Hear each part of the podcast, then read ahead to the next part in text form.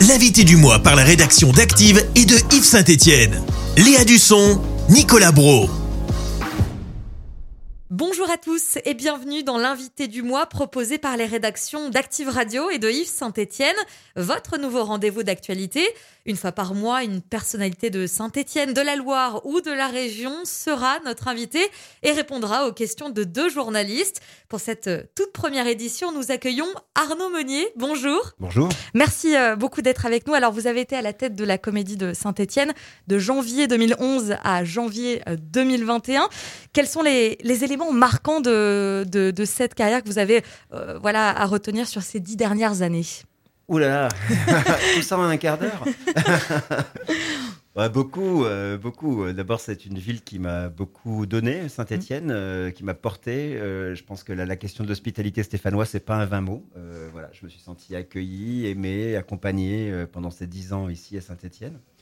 J'en pars d'ailleurs avec beaucoup de, de, de, comment de, de, de, de regret d'une certaine manière, euh, hein, mais maintenant c'est la règle du jeu. Les, les, directeurs de centres dramatiques nationaux ont des mandats qui ne peuvent pas dépasser 10 ans. Donc j'étais arrivé euh, au bout des 10 ans à Saint-Etienne. En même temps, je ne pars pas très loin, je pars à Grenoble, donc je reste dans cette région qui est devenue aussi euh, la mienne et je suis content de, rester également. Après, en 10 ans, il s'en est passé des choses hein, à la de Saint-Etienne. Donc forcément, la première des choses que je vais retenir, c'est quand même la, reconstruction totale de notre comédie. Euh, c'est évidemment euh, le, signe le plus beau et le plus fort de, l'action que j'aurais menée avec mon équipe pendant, ces dix ans. C'est vrai que la reconstruction totale sur le site de la Plaine Achille, c'était pas évident. On se souvient des pleines pages dans les journaux au moment où on a annoncé qu'on allait déménager la, comédie, les cris d'effroi, les peurs, les craintes. Maintenant, je crois que tout ça est derrière nous. Tout le monde se rend compte qu'on a un outil exceptionnel. Ça fait une des maisons de création les, les plus belles de France et je suis euh, du coup heureux et, et, fier de transmettre cet outil de création exceptionnel à, à, la future direction qui est en cours de recrutement. Et si mes informations sont bonnes, vous avez pris la direction de la comédie à 37 ans c'est ça? Euh, Oui, c'est ça. Ça fait jeune pour, euh, pour prendre une direction. C'était pas, c'était pas compliqué ce rapport un peu à l'âge de, de, prendre une direction d'une maison aussi grosse? Bah, euh, je pense qu'à l'époque je l'ai pas pensé comme ça. Il y a eu plus jeune que moi hein, comme directeur de centre dramatique. Euh, après, euh, euh, la maison aussi, elle a beaucoup grossi en, en 10 ans. Il y a 10 ans, elle était dans un, budget qui était certes déjà important, mais qui n'était pas aussi important qu'aujourd'hui. Euh, donc, c'est vrai que là maintenant, on, est une des maisons de création les plus importantes de, France. Et on peut s'en réjouir. Hein. Moi, je disais il n'y a pas très longtemps dans une interview que, d'une certaine manière, on, pourrait presque considérer que c'est un théâtre national. Euh, c'est-à-dire que les théâtres nationaux sont financés euh, par l'État, c'est un, label euh, vraiment national. Je, trouve que bon, on est très heureux d'être financé par les collectivités territoriales, bien sûr, et par la ville de Saint-Étienne, qui a été un partenaire indéniable dans le développement de la comédie ces, dernières années. Et c'était le symbole en fait qui m'intéressait, c'était de se dire Saint-Étienne est une ville passionnante, euh, une ex-ville industrielle qui a, connu un gadin énorme à la, ça a commencé à la fin des années 90 et elle est en train de, se remettre de, ce gadin-là. Euh, et le symbole, entre guillemets, vous savez que les théâtres nationaux sont tous à Paris, à l'exception du Théâtre national de Strasbourg. C'est le seul théâtre national qui n'est pas à Paris. Euh, et c'est pour ça que je trouve que ça serait un, beau symbole, d'une certaine manière, une belle image de se dire que euh, Saint-Étienne, dans, dans, dans, dans, ce qu'elle représente, pourrait faire l'objet d'une attention un peu particulière de la part de l'État. Euh, voilà, il y a sûrement quelque chose à inventer de ce côté-là. Parmi les, les, gros projets justement de votre carrière, vous l'avez évoqué euh, à Saint-Etienne, il y a eu le fameux déménagement de, de cette comédie.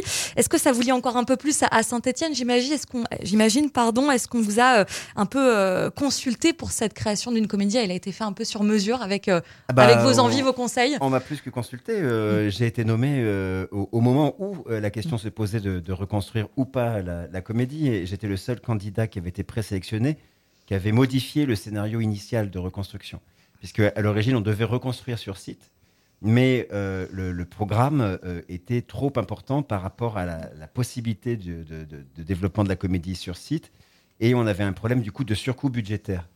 Euh, et donc, comme il était décidé qu'on ne dépasserait pas l'enveloppe budgétaire, hein, vous savez que on est prêt à rentrer dans le Guinness Book des records. Je pense qu'on est le seul bâtiment culture qui sera resté dans son enveloppe initiale.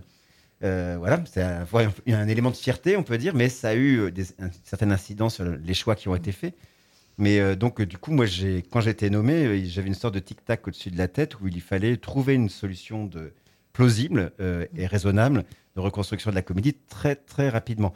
À l'époque, la région Rhône-Alpes, qui n'était pas encore Auvergne-Rhône-Alpes, m'avait dit que on était en train de finir les, les, travaux au Théâtre national populaire de Villeurbanne le grand équipement d'après, c'était Saint-Etienne. Et on m'avait dit clairement, euh, si vous ne trouvez pas de scénario de sortie euh, d'ici euh, quelques mois, cet argent va disparaître et du coup, la reconstruction de la comédie n'aura pas lieu.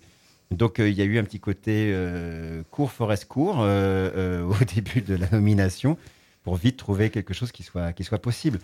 et en même temps, c'est toujours la même chose quand on est dans une situation un peu particulière de, stress ou de pression finalement, la solution qui a été trouvée, elle a été bien supérieure à celle que moi j'avais imaginée dans le cadre de la candidature. Dans le cadre de la candidature, j'avais juste imaginé qu'on travaille sur deux sites, qu'on reste en partie sur le site Beaubrun-Tarentaise et qu'on aille déjà à la manufacture. J'avais déjà repéré, entre guillemets, que c'était le nouveau visage de Saint-Etienne et qu'il y avait quelque chose à aller faire là-bas. Il y a une présence d'étudiants très importante, de PME. il y avait tout ce qui faisait. Enfin, en plus, on appelle ça le quartier créatif. Hein. donc, du coup, ça me paraissait étrange faire un quartier créatif sans théâtre. Mais du coup, l'idée qu'on déménage entièrement la comédie n'était pas du tout dans mon esprit. Mais finalement, euh, euh, redonner vie à cette ancienne entreprise qui fabriquait des matériaux pour les mines, hein, la, stéphanoise, euh, c'est finalement un destin extraordinaire et pour ce bâtiment et pour la comédie. Et c'est la sensation tout de suite qu'on a eue quand on a emménagé sur le fait que on était déjà entouré de, de bonnes ondes. on avait l'impression que celles et ceux, surtout ceux, il faut bien le dire, qui avaient travaillé euh, dans cette entreprise pendant des années au service de la mine euh, euh bah, était content que ce, bâtiment retrouve une deuxième vie. Et puis, moi, vous savez, je suis, y a, comme beaucoup d'artistes, il y a un petit côté un peu mystique. J'ai eu la sensation que Dasté nous a suivis. Voilà, que qu'il était content aussi qu'on trouve un nouveau rebond pour la comédie. L'histoire de la comédie ayant été toute sa vie de déménager d'endroit en endroit, de s'adapter à toutes les, les, réalités différentes de, de là où on en était dans l'histoire de la comédie. Donc ça reste effectivement le plus beau symbole visible, je pense, de mes 10 ans à Saint-Etienne. Et vous l'avez dit, vous êtes artiste avant tout, parce mmh. que vous êtes directeur. Là, vous allez devenir directeur de la MC2 à Grenoble. Mmh. Mais vous êtes un artiste, vous êtes metteur en scène. Mmh. Et vous avez, euh, vous avez des liens très forts avec euh, certains auteurs vivants. C'est un choix, euh, un parti pris. Et des acteurs comme Rachida Brakni, Cantona, Toreton. Vous avez fait venir plusieurs fois à Saint-Etienne. Ce que je voulais savoir, c'est comment on crée des liens justement avec ces, ces artistes-là pourquoi déjà valoriser les auteurs vivants et comment vous avez créé des liens, par exemple, avec Rachida Brakni ou Toreton? Les auteurs vivants, c'était dans mon ADN. C'est-à-dire que moi, ça me passionne effectivement quand on revisite et quand on relit Shakespeare, Molière, Marivaux, Racine. Mais euh, la dinguerie qu'on est en train de connaître, euh, d'un virus qui dévaste tout, d'une planète euh, qui perd les pédales, de certes, il y a quelque chose qui est constant dans l'être humain, Hein, et donc, du coup, euh, quand Shakespeare raconte euh, les combats euh, des rois anglais, on peut y trouver quelque chose de cet ordre-là, où les questionnements métaphysiques d'Hamlet, bien sûr, nous parlent encore aujourd'hui. Mais quand même, je pense qu'il faut que nos contemporains parlent aux contemporains. C'est-à-dire que du coup, le fait que le théâtre, ça soit aussi des autrices et des auteurs vivants, des gens qui, qui habitent dans la même société que nous et qui sont capables de renouveler aussi la manière dont on raconte des histoires, pour moi, ça m'a toujours paru essentiel. Donc c'est vrai que le, je suis un militant d'une certaine manière, un, militant théâtral. Du coup, le, travail que j'ai fait notamment auprès des enseignants, c'était de convaincre que pour aller au théâtre, il fallait pas forcément suivre l'ordre chronologique.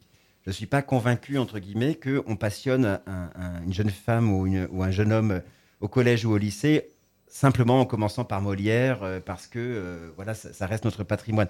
Bien sûr qu'il faut aborder Molière et que Molière est une source inépuisable de, de questionnement et puis de, plaisir, mais j'ai l'impression que euh, quand un jeune va au théâtre pour la première fois et qu'il voit quelque chose qui va lui parler directement et très intimement, là, il y a quelque chose qui peut le saisir, et à partir de là, d'une certaine manière, on élargit le spectre et on va dans ce qui est dans l'ordre du culturel et du patrimoine. Et là, tout d'un coup, Racine ou euh, Corneille peuvent euh, éclairer euh, ou s'éclairer de manière très différente. Donc ça, c'est ce travail-là qu'on a fait. C'est vrai que la Comédie Saint-Etienne, c'est presque 40 spectacles par saison. et sur ces 40 spectacles, finalement, on présente 3-4 classiques. Mhm. Tout le reste, ce sont ou des auteurs vivants, des créations d'aujourd'hui, de la danse. On a vraiment essayé de présenter un état de la création théâtrale aujourd'hui.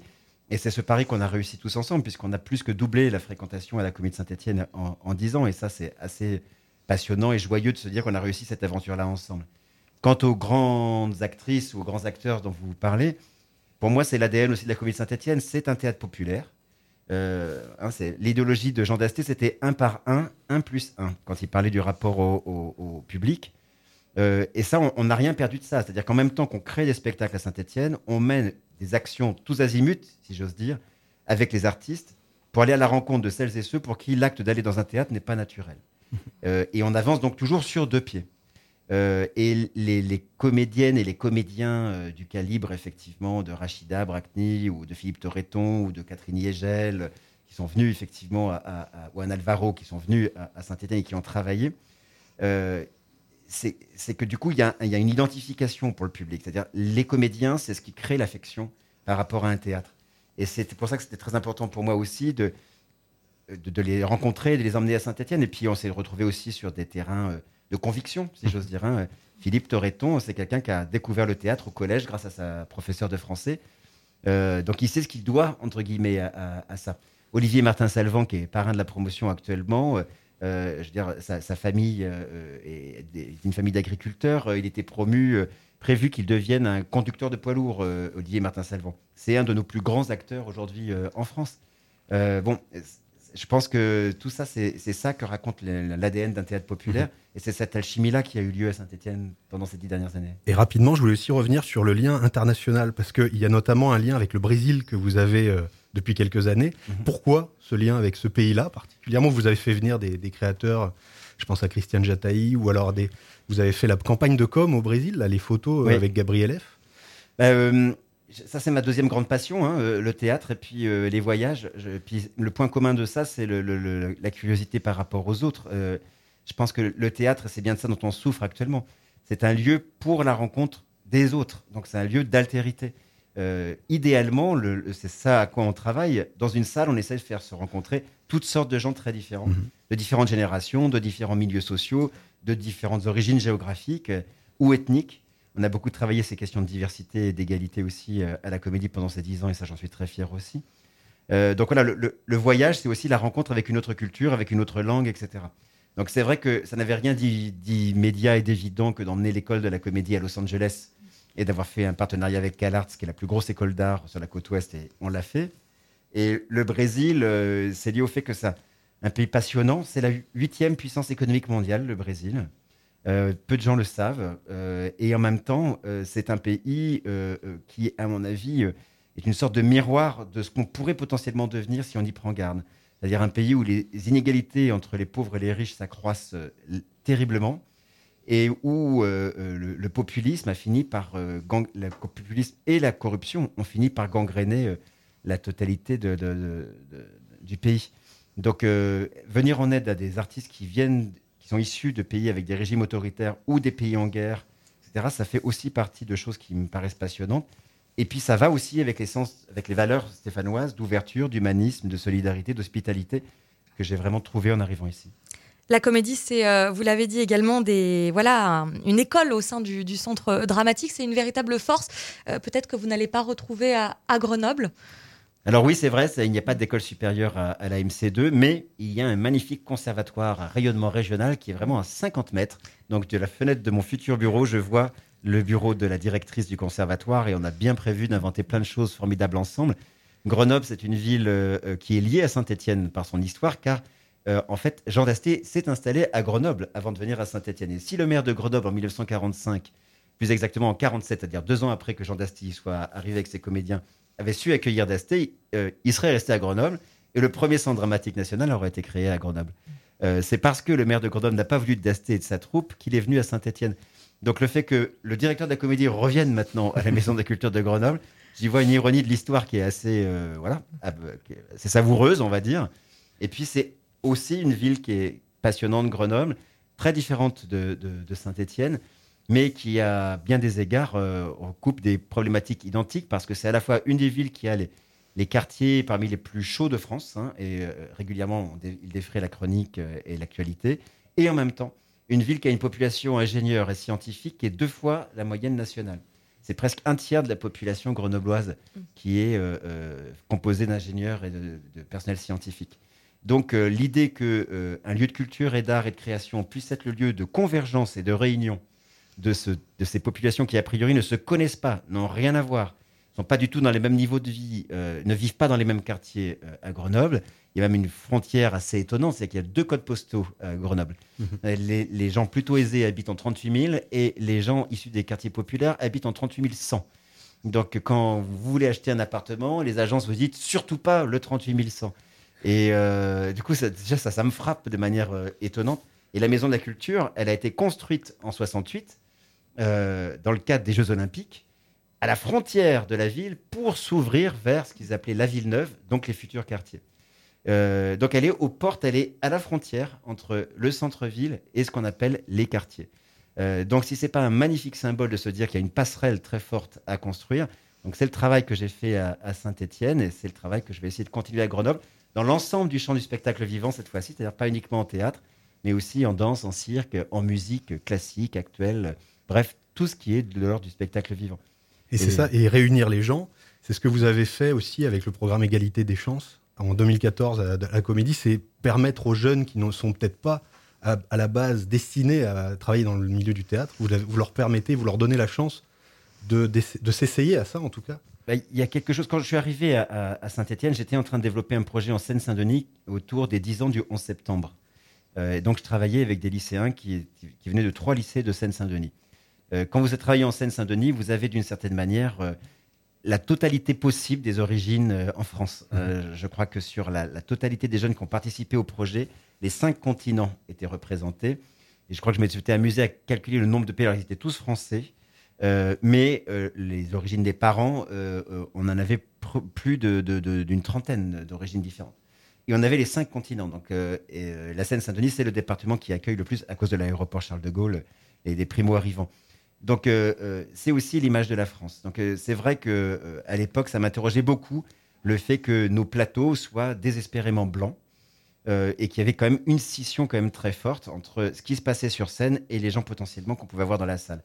Alors non pas que je pense qu'il suffise entre guillemets de mettre des comédiens noirs ou arabes sur scène pour faire se déplacer tous les quartiers des villes dans lesquelles on joue, mais que ça soit quand même une condition minimale que de se dire que la diversité d'une société puisse se refléter sur scène, puisqu'on prétend être d'une certaine manière le miroir du monde euh, qu'on raconte, euh, ça me paraissait quand même être un sujet important. Donc effectivement, ce programme d'égalité des chances, il avait pour but de varier les couleurs, on va dire, des interprètes, euh, des comédiennes et des comédiens.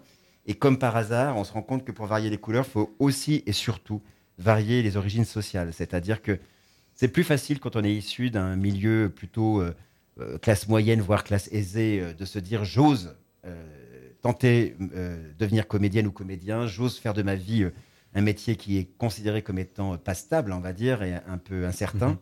Mhm. alors que quand vous êtes issu d'un milieu populaire, l'idée de devenir artiste ne, vous traverse pas l'esprit. Donc c'était de pouvoir rassurer ou donner un cadre à tous ces jeunes, parce qu'ils existent, qui sont issus des milieux populaires, en disant on va vous accompagner, on va vous donner les moyens, on va abolir cette frontière de l'argent puisque les cours seront gratuits. On va vous aider à payer les concours parce que les concours, ça coûte de l'argent aussi. Et effectivement, on va surtout vous accompagner pour découvrir qui vous êtes, pour que vous puissiez passer ces concours. Et donc le concours, enfin ça existe depuis 2014. Euh, euh, donc depuis 2014, 25 jeunes euh, qui sont passés par ce programme ont intégré une école supérieure d'art dramatique, dont 4 le Conservatoire de Paris. Pour que vous ayez une petite idée, parce que quand on dit 25, on se dit bah, finalement, c'est pas grand-chose. Mais en fait, le concours de Paris, il y a 1300 candidats et il y a 30 reçus. Mhm. Saint-Etienne, il y a 750 candidats et il y a 10 reçus. Donc là, on apprécie un peu mieux le fait de se dire bah, 25, c'est énorme.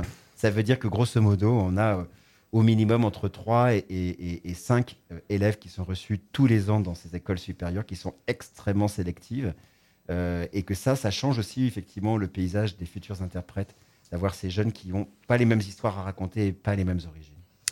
Par rapport à, Saint-Étienne, donc vous êtes euh, sur le départ, est-ce que vous allez garder euh, un lien avec Saint-Étienne? Est-ce qu'on peut espérer peut-être vous revoir dans, les prochains mois, dans les prochaines années, euh, ici en représentation à Saint-Étienne? Bah, Il y a un premier lien très concret, c'est que j'ai pas encore fait mon dernier spectacle. Donc en fait, je pars, mais je pars pas complètement, puisque je reviens tout de suite pour répéter un dernier spectacle. Donc c'est assez joli de se dire que le dernier spectacle que je vais créer à la Comédie Saint-Étienne s'appelle Tout mon amour et que donc je clôturerai ces 10 ans avec tout mon amour hein, que je laisserai à Saint-Etienne. Un joli clin d'œil. Bah voilà, et euh, on va y retrouver Philippe Torreton qui est presque devenu effectivement comédien permanent de la Comédie de Saint-Etienne. Il a acheté à Saint-Etienne, non à force euh, Alors moi, je suis propriétaire à Saint-Etienne et pour l'instant, il n'est pas prévu que je vende, donc du coup, je cherche des locataires, euh, avis à la population. C'est une petite annonce. Voilà. Euh, donc ça, effectivement, c'est un lien euh, déjà très concret. Mais plus sérieusement, Philippe Torreton va jouer avec Anne Brochet. Euh, mhm. hein, on se souvient de l'éternelle Roxane de Gérard Depardieu dans le Cyrano de Bergerac de Jean-Paul Rapneau, pardon. mais aussi trois autres magnifiques comédiens. Donc c'est un quintet et une pièce de Laurent Mauvigné. Donc ça, je commence à le répéter à partir de la mi-janvier. Et la première, c'est le 23 février. Si, et on l'espère, les théâtres réouvrent, car euh, c'est ça aussi que j'aimerais vous dire, c'est que évidemment que ça nous crève le cœur d'avoir la sensation d'être considéré comme étant euh, uniquement un lieu de divertissement. Euh, et que du coup, les choix gouvernementaux soient faits à l'aune de cette idée-là. C'est-à-dire que du coup, on voit bien que l'idée sous-jacente, c'est que nous ne sommes pas essentiels. Un grand corps malade vient de pousser un cri d'alarme que j'ai envie de mettre comme musique d'accueil au standard de la comédie Saint-Étienne évidemment que tout le travail dont on parle depuis le début de cette interview, tout le travail d'éveil, tout le travail de rencontre, toutes les vies qui ont été modifiées par la rencontre euh, du théâtre ou de la comédie euh, pendant ces dix ans avec moi, mais bien avant aussi avec mes prédécesseurs, euh, c'est bien de ça dont on parle, et pas uniquement d'aller se divertir le soir, voir un spectacle. Bien sûr qu'on cherche tous à se divertir, à prendre du plaisir, et que ne plus avoir d'espace de fête, de plaisir, de pouvoir exulter en groupe, etc., de danser, c'est euh, une souffrance qui devient euh, intolérable. Enfin, ça devient très dur, on le voit bien. Euh, mais au-delà de cette question du plaisir, il y a le fait que quand on rencontre une activité artistique, il y a la possibilité d'avoir une forme de choc émotionnel, affectif, intime. Moi, c'est ce qui m'est arrivé quand j'étais adolescent. Et depuis qu'on est fermé, d'une certaine manière, on ferme la porte à ces possibles-là. On ferme la porte à ce que des cohortes de jeunes, ou moins jeunes d'ailleurs, tout d'un coup découvrent quelque chose qu'ils ne connaissaient pas et se disent là, il se passe quelque chose pour moi, il y a quelque chose qui fait sens pour moi, et ce lieu m'appartient de la même manière que la piscine municipale m'appartient, puisque nous sommes largement subventionnés et ces subventions, elles servent à accueillir les publics les plus larges et les plus variés, puisque les prix de place qu'on propose à la Comédie de Saint-Etienne sont bien en deçà du coût réel des spectacles. Donc si on vend des places à perte, c'est parce qu'on a une mission de théâtre public qui consiste à présenter des créations que les gens n'iraient pas voir spontanément parce qu'on ne les trouve pas dans les médias mainstream, on ne les trouve pas à la télévision, on ne les trouve pas, etc. Ou très peu. Euh, voilà. Et en même temps, de présenter ces créations les plus exigeantes et les plus belles possibles à des publics les plus larges et les plus variés possibles. C'est ça que raconte notre subvention. Donc que l'État n'ait plus de conscience en ce moment de la mission essentielle qu'il nous confie en nous racontant que finalement les lieux de culte, euh, c'est possible, les euh, moyens de transport en commun, c'est possible, les files d'attente interminables dans les supermarchés ou dans les grandes surfaces, c'est possible. Mais être dans un théâtre, isolé les uns des autres, avec des masques et du gel hydroalcoolique, ce n'est pas possible. Ça crée là pour nous une forme d'incompréhension euh, et, de colère, alors que tout était prêt pour pouvoir redémarrer. Et c'est une sorte de, voilà, de message d'alerte. C'est vrai que c'est pas un désir égoïste. On n'est pas en train de dire si si on veut jouer, euh, c'est nous les plus beaux, c'est nous les plus forts.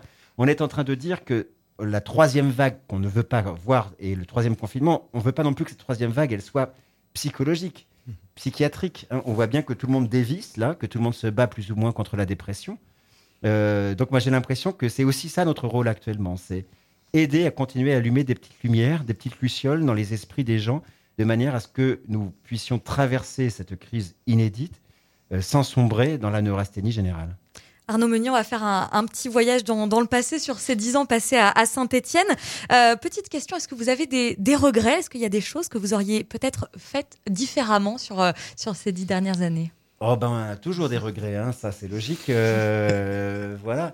Et du coup, j'imagine que les, les, les, les, candidates et candidats qui sont, actuellement présélectionnés pour prendre ma suite développeront des choses différemment, iront différemment sur tout un tas de choses.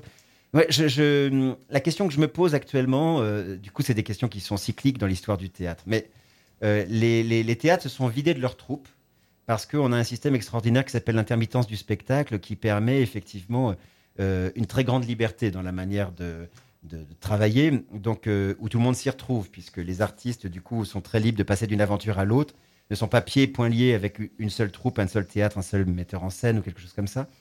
Mais en même temps, le travail dont on parle, de, qui consiste à avancer sur deux jambes, donc de faire des créations les plus intéressantes possibles. Vous savez que le, Tout mon amour qu'on crée là en, en février à Saint-Étienne, Ensuite, on le joue jusqu'au mois de juin. Hein, ça passe par le théâtre des Célestins à Lyon, ça va au théâtre du Rond-Point des Champs-Élysées à Paris, on finit au théâtre national de Strasbourg. Euh, euh, c'est notre ADN, c'est notre fierté, faire des spectacles les plus beaux les possibles, qui jouent le plus longtemps possible et qui soient vus par le plus grand nombre, c'est notre ADN. Mais en même temps, on se dit que cette appropriation par des publics qui n'ont pas l'habitude d'aller au théâtre, c'est aussi notre, euh, quelque chose d'essentiel. Donc, du coup, je. J'ai perdu mon idée. J'ai perdu mon idée. Mais c'est pas grave, passons à autre chose. Non, bah non. revenons. La question que vous m'avez posée, c'était les regrets. Des regrets, si vous aviez des regrets sur ces dix dernières années.